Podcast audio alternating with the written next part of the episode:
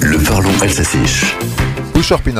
Le mercredi est le jour du cinéma. Also Fukino. En tête du box-office français actuellement, Creed 3, un film à l'écran depuis le 1er mars. Box-office, terme emprunté à l'anglais, pourrait se traduire en alsacien par Publikum Serfolk. Creed 3 fait beaucoup parler de lui à plusieurs titres, parce que c'est un film de sport et précisément de boxe, de handelt sich um Boxsport. J'ai lu quand le cinéma met des gants, also Boxhandschik pour gants de boxe. Parce que c'est un film qui cartonne donc et qui met KO la concurrence Artuet Tandra Umhoya. Parce que c'est aussi le neuvième opus de la saga Rocky. Rocky, ça ne rajeunit pas Mr. Music quand il faisait parler ses points de Mulus Vocus était apparu en 1976.